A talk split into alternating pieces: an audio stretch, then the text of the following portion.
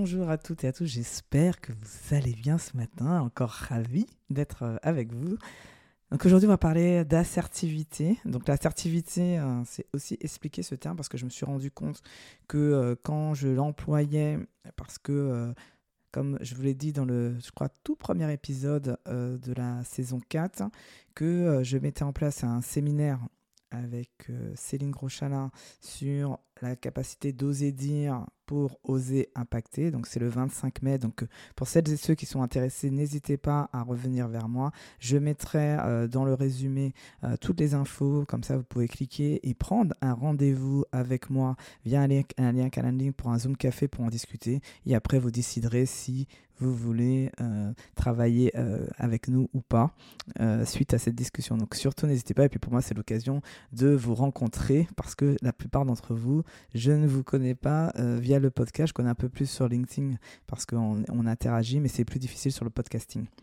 Donc n'hésitez pas. Donc tout ça pour dire que euh, je me suis dit que je vais faire un épisode sur ce terme parce que en même temps il est très peu connu parce que euh, quand je demande autour de moi la définition c'est pas si simple que ça et de plus en plus il apparaît sur les euh, offres d'emploi comme un soft skills indispensable. Alors pour qui est euh, cette assertivité? L'assertivité, c'est pour tout le monde parce qu'elle est nécessaire, que ce soit dans la vie perso, que ce soit dans la vie pro.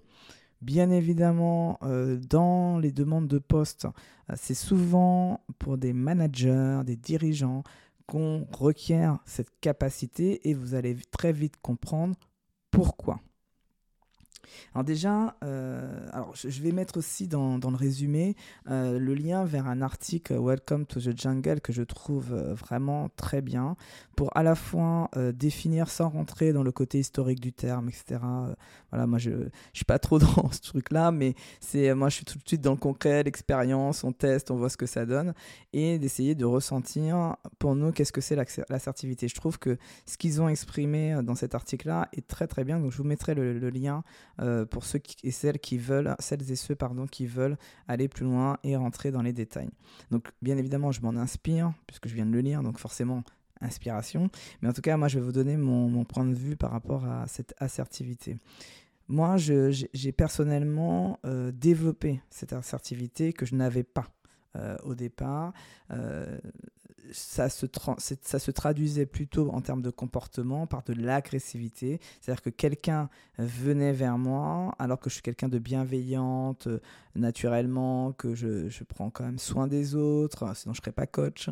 Mais euh, quand je me sentais en difficulté, quand je me sentais pas à ma place, quand je me sentais pas écouté, eh bien j'adoptais un comportement plutôt agressif.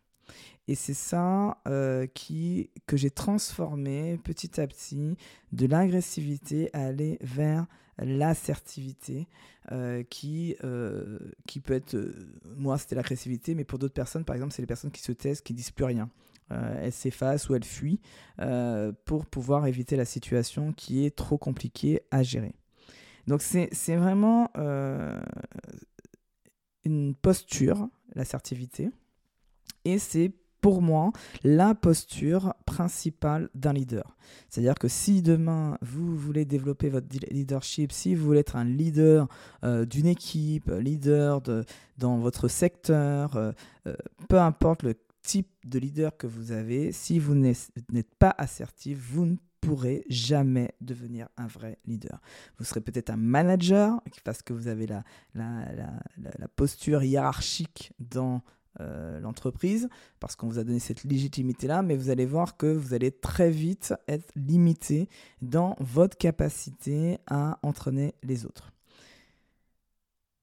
Les atouts, en fait, dans l'article, parce que si vous le lisez, il y a six grands atouts. Donc, il parle de l'assertivité au travail. Donc, c'est un, de savoir agir de manière constructive et de maîtriser ses émotions. Ça, j'en ai parlé dans l'épisode sur savoir dire non, donc n'hésitez pas à le réécouter pour pouvoir euh, euh, voir concrètement comment, euh, je donnais quelques exemples sur ça, mais c'est vraiment cette capacité à maîtriser ses émotions et à agir de manière constructive. Donc là, c'était par, par rapport au fait que je parlais d'égalité avec l'autre et la maîtrise de ses émotions. La le deuxième grand atout, c'est d'affirmer ses convictions en comprenant mieux ses besoins et ceux de l'autre. Ça, je l'ai expliqué aussi en, parlant du fait que, ben, en fait, euh, mes besoins sont aussi importants que ceux, des autres. Et donc, comment, je fais, comment on fait ensemble aussi de trouver une solution pour satisfaire les besoins euh, des deux parties prendre des initiatives et motiver les autres à s'engager, ça c'est le troisième grand atout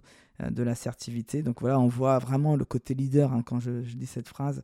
Euh, là, c'est on prend des initiatives, on n'attend pas qu'on nous dise ce qu'on a à faire et surtout on est capable de motiver les autres pour qu'ils puissent s'engager.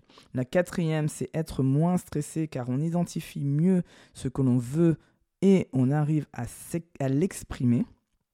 Donc là, c'est, on revient sur ce que ça génère chez nous et donc notre capacité à, à, ne pas le prendre ni personnellement et à pouvoir s'exprimer, donc une certaine lucidité en quelque part euh, par rapport à la gestion de nos émotions. Le, cinquième, c'est limiter les conflits et générer à la place des débats constructifs. Donc ça, ça parle de, de soi-même. Et le dernier, accepter mieux les critiques et le changement. Pour moi, ça, c'est vraiment l'essentiel. C'est là personnellement où j'ai travaillé le plus, c'était sur euh, la, ma capacité à accepter les critiques et de ne pas partir tout de suite euh, en vrille quand euh, je me sentais attaqué, et parce que c'est un sentiment qui, qui, nous est propre, et le fait que bah, quand il faut changer, ça nous bouscule, ça nous rend, met dans une situation inconfortable, et donc on peut avoir aussi des comportements pas du tout assertif. Donc ça, c'était vraiment l'idée de, de, vous dire à quel point c'est important euh, si vous voulez être leader, mais aussi leader, ça peut être aussi de sa propre vie, ça peut être dans, sa, dans son couple, ça peut être dans sa famille, euh, parce que souvent, on peut être aussi le leader de la famille. La famille, c'est une petite entreprise à elle toute seule. Et donc, euh, même si vous n'êtes pas un entrepreneur d'une entreprise, d'un business, et que vous êtes parent, ben pour moi, vous êtes aussi un entrepreneur, parce que vous devez avoir toutes ces casquettes-là aussi de, de, qui sont liées, tous ces atouts-là, pardon, liés à l'assertivité.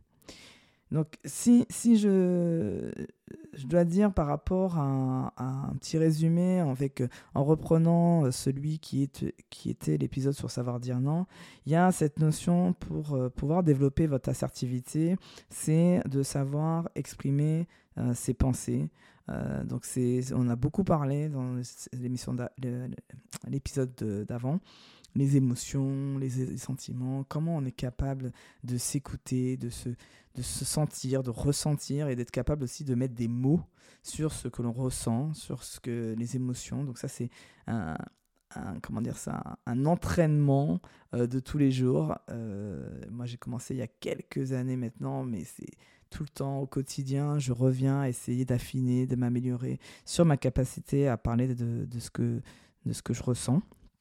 Il y a un autre point qui est hyper important pour moi, puisque, euh, comme vous savez, l'entreprise s'appelle Oser être. Et pour moi, pour euh, pouvoir euh, être assertif, c'est travailler sur cette dimension-là. Et donc, dans la, dans la dimension Oser être, c'est être capable de se détacher du regard des autres. Qui, ça aussi, c'est un gros, gros, gros morceau pour certains. moi, je sais que mes clients l'ont probablement parce que ils ont constaté chez moi que j'ai réussi à me détacher du regard des autres, mais ce n'était pas sans difficulté. J'étais accompagné pour ça aussi, euh, parce que on est conditionné, parce que c'est de la reprogrammation. On n'est plus sur simplement euh, comprendre le concept, on est sur comment je l'incarne et comment je l'intègre euh, réellement dans, le, dans mon quotidien. L'autre point aussi, c'est, euh, j'en ai beaucoup parlé dans le savoir dire non, c'est une notion de ne pas juger l'autre, en fait, de ne pas partir avec des a priori, parce que souvent, on peut se dire, oui, non, mais je sais qu'il va dire ça, ou je sais qu'il va faire comme ça. Euh, on n'en sait rien, en fait, en réalité. Euh, si on se remet avec un peu d'humilité, on prend un peu de recul, un peu de hauteur, on n'en sait rien. Donc ça, c'est aussi de se dire, ben, vu qu'on ne sait pas, on, y va, et on n'est pas dans le jugement, on essaie de comprendre, on respecte l'autre pour pouvoir euh, essayer d'avoir une conversation euh, égalitaire. Euh, il y a aussi bon, le savoir dire non et poser ses limites. Donc ça, j'en ai pas mal parlé, donc je reviendrai pas dessus. Il y a le fait aussi d'être capable, et ça, je trouve que c'est quelque chose qui manque réellement, de se remettre en question. et de prendre de la hauteur. Donc ça, c'est en ayant des temps d'introspection, de prendre du temps pour soi, pour pouvoir justement se poser les bonnes questions et être capable de se remettre en question. C'est pas si évident que ça si vous n'avez pas de feedback. Donc allez recueillir des feedbacks souvent pour et apprendre à les accueillir justement pour pouvoir vous remettre en question. Et dernier point auquel je pense, c'est vraiment aussi une question de mindset euh, sur euh, la partie échec, qui est quand même un gros sujet en France, parce qu'on nous a inculqué qu'on n'a pas le droit à l'erreur. Et ça, à cause de ça, ça nous pousse à vouloir être parfait et à ne pas voir avoir l'erreur ou un échec comme un problème et non comme une opportunité et un apprentissage.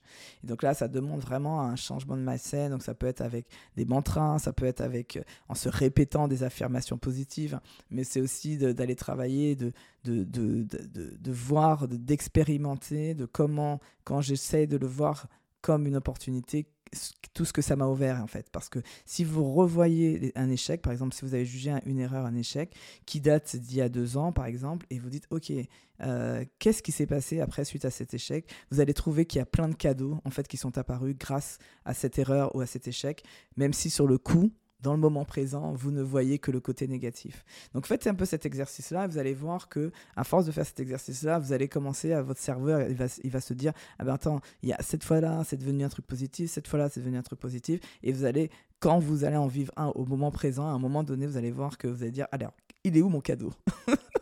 Donc euh, voilà. Donc euh, j'espère en tout cas que ça vous a inspiré cet épisode. N'hésitez pas à venir sur LinkedIn pour me dire ce que vous avez pensé de l'épisode. Je suis toujours aussi contente. Je continue, je lâche pas. Un épisode par jour. Je vous dis euh, tout simplement à demain. Allez, prenez soin de vous. À demain.